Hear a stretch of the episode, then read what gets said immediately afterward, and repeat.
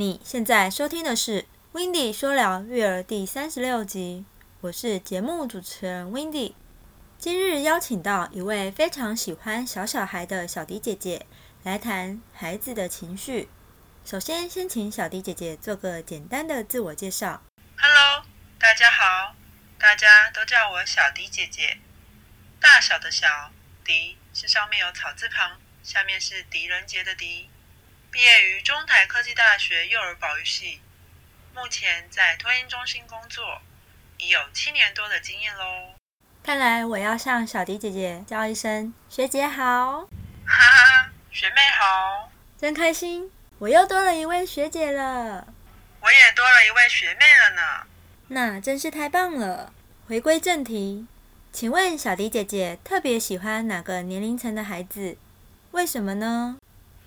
我特别喜欢零到一岁阶段的孩子，因为这阶段的孩子就像小小幼苗一样，需要细心呵护的照顾者。每当我笑时，宝宝也会对我笑。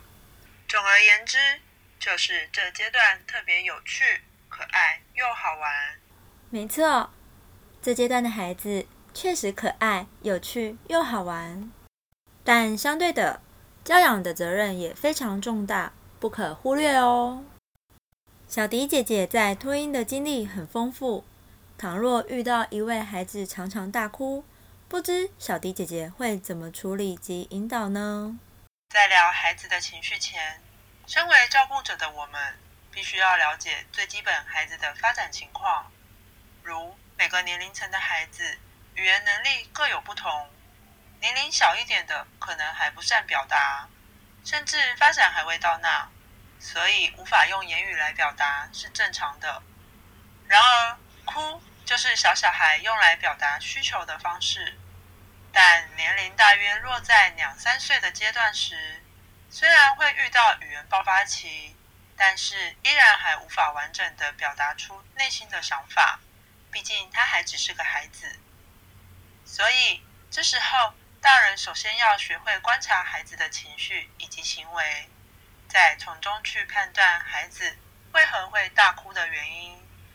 对于已能用言语表达的孩子，大人可以这么做：一、深呼吸；若自己情绪也跟着高涨起来，建议可以先离开现场一下，帮自己争取一点时间想想，等等该如何和孩子说。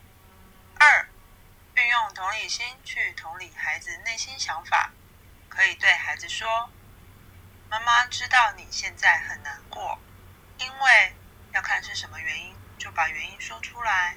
比如他的玩具坏掉了，可以这样说：妈妈知道你现在很难过，因为你的玩具坏掉了。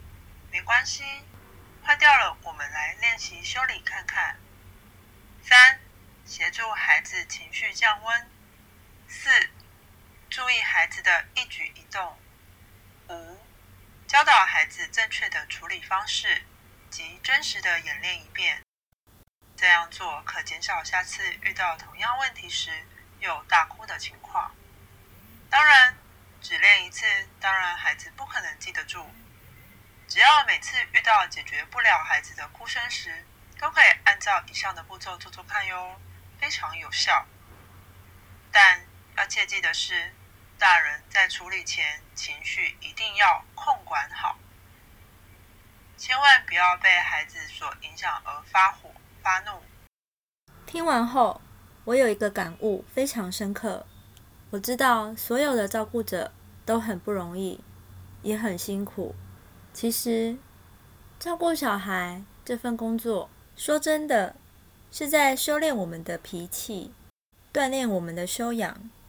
所以，刚刚小迪姐姐分享的武功秘籍，要反复的聆听，并实际的去行动哦，相信会对你有所帮助的。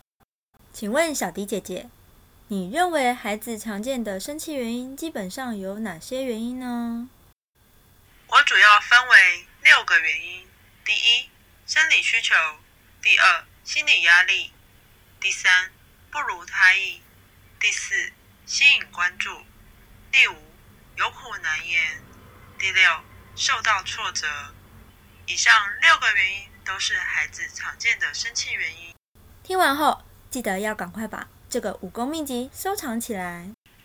另外，Wendy 认为照顾者其实都是在学习翻译孩子的情绪，替孩子把内心的话引导出来，再去同理孩子，这都是需要练习的。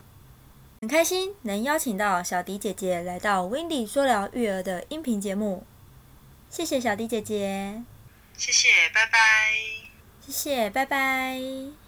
最后还要送一句话给所有的照顾者们：在处理孩子的情绪时，大人越是平静处理，慢慢的，孩子也能学到用稳定的情绪去处理问题哦。